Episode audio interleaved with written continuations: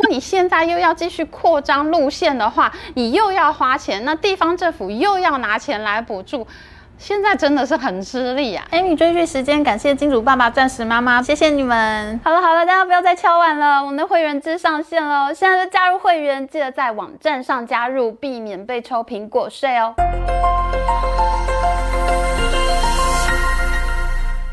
Hello，大家好，我是 Amy，现在就是我们亲身经历中国经济由盛转衰的历史时刻。今天我们要来讲中国地铁大砍线的故事，非常精彩哦。有钱的时候，每一个城市都吵着要盖地铁，可是没有钱的时候，这些地铁梦就成为空中楼阁，可能永远都不会实现了。过去二十年，我们目睹了中国经济的崛起，豪华的基础建设简直就是中国国力最闪耀的象征。中国建成了全球最大的高铁系统、最大的高速公路网，还最多的桥梁和隧道，还有大量的电力、油气基础设施。那这些基础建设呢，就是国家宣传机器的重要材料。党媒、官媒、小粉红们大肆吹捧中国是基建狂魔啊！你看央视新闻就说。基建狂魔这个称号，我们当之无愧。然后共青团呢又说，基建狂魔就是中国力量。反正呢，就疯狂的用基础建设来洗脑大家，中国 Number One。在各种基础建设里面呢，能见度最高的当然是中国的地铁和高铁，因为大家都会去坐高铁啊，坐地铁嘛。那中国的高铁网路铺好以后，因为工人都要失业了，所以呢，中国政府就帮大家找工作，开启了一带一路全球大基建的征程。中国高铁呢，在十八个国家，他们都要帮这些国家盖高铁。那这样子呢，中国高铁的工人就不至于失业了。那在今年八月份呢，中国帮印尼盖的雅万高铁，从雅加达到万隆的高铁可能就要通车了。不过呢，这个时候中国国内倒是出现了令人震惊的消息，那就是很多大城市的地铁计划都宣布要停工缩水了。号称中国最赚钱地铁公司的深圳地铁呢，他们最新公布的施工路线图上面，本来要盖两百二十六公里的新地铁，但是呢，现在却缩短成了一百八十公里，这个被取消了百分之三十，相当多啊。中国最有钱的地铁都缩编了，其他城市怎么可能不缩呢？就譬如说我自己曾经住过的杭州，也是非常有钱的城市，上有天堂，下有苏杭的杭州。那现在呢，杭州的地铁规划也从原本的十七条路线缩减到剩下九条路线了。而四川天府之国的成都，啊，成都真的是超美，我超喜欢的城市啊！他们的地铁规划呢，也从五十五条路线降低到了三十六条。有很多城市啊，他们都盼望地铁好多年了，就像是深圳的卫星城市，广东省的惠州市。这个惠州市大家可能不知道哈，惠州就是国父孙中山先生革命第二次起义的城市啊。这个惠州呢，他们等地铁也等了好多年了。那深圳地铁本来规划要盖十四号线和十六号线，那这两条路线呢，就是要通往惠州市的。结果呢，现在地铁被砍，惠州地铁梦碎。不只是惠州啊，还有江苏的南京、广西的南宁，全中国东南西北都有地铁路线被砍。天呐，你能想象吗？地铁预定路线旁边的房地产都已经炒过一波了，你的预售屋都已经买好了，结果呢，旁边的捷运现在说不盖了。天哪，那现在这个房子该怎么办呢？中国民众真的是太可怜了，难怪现在呢，大家都不敢买房子，动不动就被耍，谁还敢投资呢？感谢今天的赞助商 Surfshark VPN。大家都知道我本人很注重网络隐私啊，会在一些资料外泄或者网络攻击的问题。那如果我们使用 Surfshark VPN 来加密你的网络连线呢，就可以防止骇客攻击，也保护自己的网络安全哦。而且我们常常会发现一些网站啊，不是都会被拦截或封锁吗？如果你使用 Surfshark VPN 的话，你就可以克服这些限制哦。还有还有，使用娱乐串流平台的时候，比方说 Netflix 好了，因为国家的限制，我们就看不到台湾没有上架的影集了嘛。如果你使用 Surfshark VPN 切换，把你的网络 IP 位置搬到不同的国家的话，你就可以解锁你想看的外国影集哦。现在有三十天不满意退费的服务哦，而且呢，你只要输入以下的优惠码就可以取得独家优惠，还会额外给你三个月免费的优惠哦。在我们文案的下方呢，有链接和优惠码，现在大家就去领取优惠吧。虽然说历史没有办法复制贴上，但是历史呢，真的恐怖的相似啊！在半个世纪之前呢，中国的邻居日本，从一九五零年代就开始大规模基础建设的日本，他们就经历过基础建设暴跌的惨剧。我们一样来看铁路工程哈，日本在战后复兴，那也是一个基建狂魔啊。一九五九年呢，新干线开工，日本政府花了三千五百亿日元。一九六一年，东海道干线加强建设，铁路车厢现代化，花了天文数字的一点三兆日元。盖铁路实在是太贵了。从一九六四年开始，十六年间，日本铁路的总赤字达到了八千两百亿日元，长期负债更是高达十兆日元。各位观众，十兆的负债，三兆多的新台币，盖基建真的很贵的，好吗？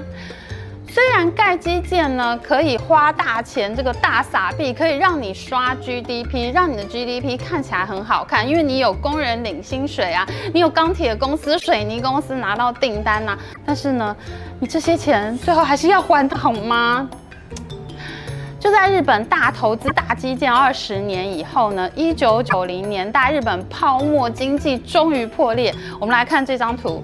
基础建设的投资增速暴跌，出现负成长的现象，也就是说呢，基础建设全面衰退，一直到了二零一零年以后，日本的基础建设投资呢，才逐渐恢复到稳定正成长的轨道。这个就是日本基础建设失落的二十年呐、我们来看一下中国基础建设的数据图。中国的固定资产投资呢，在二零一八年以前，那都是飞速的成长啊。二零一七年的成长率更是高达百分之二十七点三。可是呢，到了二零一八年以后，基建陡降。在疫情期间呢，因为我们知道这个全面停工嘛，所以二零二一年开工以后呢，也跳得特别高。那这个陡降和陡升呢，这个都可以忽略。那可是呢，到了现在，中国的固定资产投资的成长率已经只剩下百分之七点五了。我们看到哈，从百分之二十几的成长，剩下到现在呢，只剩下个位数的成长。各位，你有没有觉得中国已经开始越来越像日本了呢？更恐怖的事情是。我们从世界银行 World Bank 的资料库里面调出来两个国家基础建设跟 GDP 相比的资料。我们看到哈，日本虽然呢，在一九九零年代之前一直在大兴土木、基建狂魔、高成长，可是呢，日本的固定投资它跟整体的 GDP 相比却是一直在下降的。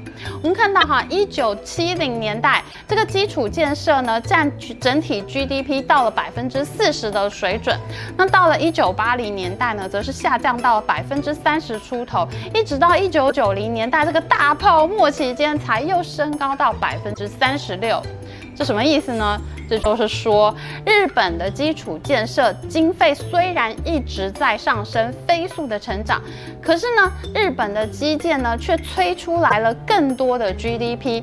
因为你想想哈，我可以坐高铁、坐飞机去旅游啊，我去谈生意啊，我谈成了更多生意，我的基建呢，就等于可以催出更多的 GDP。所以呢，基础建设它跟总体的 GDP 相比呢，它的比例其实是一直在下降的。因为呢，它盖好了这些基建呢，它就促成了更多的经济活动。诶，可是我们来看中国的情况哦，就是完全反过来的。中国的基础建设呢，虽然也是一个基建狂魔的飞速成长，但是呢，中国基建跟 GDP 相比的比例，竟然是不断在攀升的，跟日本是完全的相反。我们来看哈，一九六二年，中国基础建设占 GDP 的比例只有百分之十五而已。可是到了一九八五年，它是第一次过了 GDP 百分之三十的比例。那到了二零零九年，到达了最高峰，新建基础建设的费用占了全中国 GDP 的百分之四十四。之后呢，就一直维持在百分之四十以上。这是代表什么呢？这就代表了中国它一直盖基础建设，可是它的 GDP 却上不去了，它催不出来更多的经济活动。盖基建这件事情呢，本身反而就变成了一种经济活动。So funny，本来呢，你盖基建呢，你是为了要交通方便，你可以促进更多的经济活动嘛。但是呢，你到了最后，盖基建本身呢，就是一个可以刷 GDP 的经济活动。所以呢，中国政府呢就越盖越多，就变成了基建狂魔。那这也就是说呢，中国基建泡沫比日本还要大。日本的基础建设它对 GDP 是有用的，它可以生出更多的经济活动。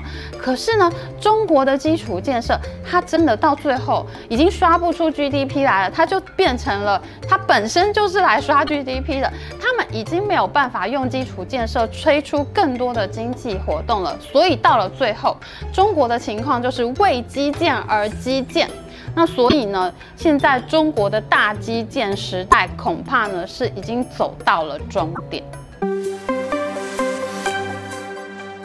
在中国坐地铁呢，有一个很有趣的现象哦，那就是起步价统一都是两块钱，只有北京、上海、深圳的起步价是三块人民币，其他真的都很便宜。其实以前我住在北京的时候，那才是更爽哎！整个大北京，你坐到哪里，你爱坐多久，全部都是两块人民币，不到新台币十块钱，你可以在里面坐一整天，根本就好像免费的一样。那这个地铁票价管制呢，就是因为中共呢，它还是共产主义起家的，他们对于这种大众运输的起步价，他们都还是有老观念，他们觉得地铁票价就是政府必须要补贴穷人来做的。那所以呢，在全中国，它是。其实是实施了地铁票价管制的，哎，可是问题是，深圳、上海、北京的地铁路线很长啊，坐地铁的人口又很多啊，他们盖地铁的话，经济规模上面天然就是比较划算的。你对大城市实施这个管制票价可能还行得通，但是呢，在其他城市呢，它其他城市的财务就撑得非常的辛苦，大部分中国城市的地铁呢，其实都是赔钱货。事实上，哈，在全世界有赚钱的地铁公司呢，往往都不是靠本业赚钱。就譬如说，深圳地铁二零二一年的财报，大约有六成的收入都来自城站一体化开发。也就是说呢，他们地铁站呢会外包建筑工程啊，还有这个地下商业街啊、购物街啊、旁边的百货公司等等。其实地铁公司呢，它是靠收租金或者是出租地皮给百货公司来赚钱的。他们地铁营运的部分呢，其实只占深圳地铁总收入的三分之一而已哦。所以呢，盖地铁其实不是在经营地铁，你是在经营房地产。那能赚钱的地铁呢，其实是非常少数的。就譬如说北京地铁，他们在二零二一年的营业成本是三百九十五亿人民币，但是呢，它的营业收入呢，却只有不到一百七十亿人民币。哇塞，你每天一开门你就要亏钱呐，所以北京地铁呢，它其实是靠政府补贴两百一十四亿才能继续营运下去的。那他们的财报虽然是有盈余的，但是你知道这个盈余呢，其实就是北京市政府给你的。哎，看看我们台北捷运，真的是一个好捷运啊！我们台北捷运呢，其实也是靠经营商场赚钱的哦。我们北捷的本业收入呢是一百九十亿，可是呢，扣掉了成本和费用之后呢，一年是要亏五亿六的新台币。所以呢，我们北捷也是靠业外收入来赚钱的。每年呢，我们还可以倒赚一亿多哦。而且你要知道，我们台北市政府一年只补助北捷五百万。哎呀，北捷真的好争气啊！北京地铁补助两百多亿人民币，都快到千亿新台币了。可是我们台北捷运竟然只拿五百万呢，真的好感人哦。可是呢，其他的中国城市就没有这么幸运了。就连很有钱的杭州啊、西安呐、他们的地铁收入再加上政府补贴之后，还是年年亏损。哎，他们就一个头两个大啊！如果不扩张路线的话，我就没有办法吸引更多人来搭地铁，那也就没有地铁站的这个购物街啊、美食街啊、商场经营的收入嘛。可是呢，如果你现在又要继续扩张路线的话，你又要花钱，那地方政府又要拿钱来补助，现在真的是很吃力啊。其实啊，我们从各个城市大砍地铁的事件呢，就可以感觉到，现在中国地方政府是真的没钱了。据中国财政部的数据呢，到今年二零二三年四月底呢，地方政府债券剩余的平均年限是八点八年，这个数字在五年前只有四点四年。这什么意思呢？这就是说呢，过了五年，你的债不但没有还清，还拖得更久。你以前跟我说你四点四年就会还钱，现在欠到八点八年以后，很明显这几年中国地方政府的发债期限拉长，欠债的规模也越变越大。这张图呢，是中国官方统计的地方债务总量。我们来看哈，这个举债的情况是越来越高。然而高盛证券在今年四月呢，则提出了更可怕的数字。因为呢，地方政府它不只是自己发行债券而已，他们在缺钱的时候呢，他还会成立这个地方的金融公司，用这个公司呢去向银行贷款。这种公司成立的目的呢，其实就是要借钱。可是呢，它不会呈现在地方政府的这个预算里面。所以它的举债呢就变得更灵活。可是，如果你把这种隐形债务也算进去的话，高盛证券认为呢，中国省级政府的债务已经高达二十三兆美元，这个是中国 GDP 的百分之一百二十六，都快要赶上美国的 GDP 了。这个估计呢，其实是远远超过中国官方所公布的百分之七十七。那地方政府没钱的最大原因呢，其实就是在做清零政策的时候，实在用了太多的这个快筛试剂、核酸试。实际各种健康码啊，各种管制啊，你到哪里都要测核酸。这三年本来就已经没有经济收入，这个经济很萧条，没有税收了。没想到呢，地方政府还要付这个核酸检测的费用，地方政府呢就开始呢越来越吃不消了。那现在疫情过去了，大家都很希望赶快做生意啊，经济变好啊，这样地方政府才有税收可拿。没想到现在竟然出现了通货紧缩，经济不好，大家就开始耍无赖。本来呢，东北呢有一些地方政府，像是黑龙江省的鹤岗市，这个已经好几年都还不出钱来，这个市政债券都跳票了。可是呢，现在就连贵州、云南这种本来还可以自给自足的省份，现在呢，连这种省份里面的城市，他们都开始叫穷，他们说他们没办法还债了。最新的流氓无赖呢，是广西省政府，因为广西省里面呢有一个城市叫做柳州市，啊，我最爱吃的这个螺蛳粉就是从柳州来的。可是呢，这个柳州市呢，它的城投债公司董事长呢，他因为挪用资金，在去年被抓了。那现在呢，柳州市政府就开始紧张了，他们就很担心会还不出钱来。那柳州市政府一紧张，那广西省政府在这个月呢就忍。忍不住跳出来，他说呢，谁欠的债谁负责。那广西省政府呢不会担保赔偿的。这个呢是全中国第一个省政府跳出来切割地方债的例子。我们知道哈，去年在广西省的南宁市呢，已经爆出了天价停车费的事情。一台车呢，它在路上停呢，竟然累积交了几万块人民币的停车费，这开车族都要疯了。可见现在广西省它是真的没钱。这次地铁大砍线事件里面呢，其实南宁市的地铁也被砍了。其实像地铁这种高成本的基础建设，本来就不是所有的城市都应该拥有。有的。其实我们看哈，用公共汽车啊、小巴啊，甚至是 U-Bike 在台北市都负担了一定程度的交通量，而且这个成本远远的很低。可是呢，中国在经济全盛时期的时候，很多城市就开始做起地铁梦，就包括现在内蒙古自治区的包头市，他们都觉得，哎，中国这么有钱，怎么会盖不起地铁呢？包头市就说他们也要盖地铁，路线都已经规划好了，结果呢，马上被中央政府叫停。真的不是所有的城市都有能力盖地铁，而且也不一定大家都有需要盖地铁。然而，在中国经济最好的时候，所有的城市都觉得自己应该要拥有地铁，这就是中国地方城市的地铁梦。但是呢，现在中国经济由盛转衰，地铁梦碎，也算是从大国崛起到大国趴下的一个珍贵的见证吧。好了，今天影片就到这边，喜欢我们影片，请记得帮我们按赞，还有记得按订阅频道加开启小铃铛，我们下次再见哦。拜拜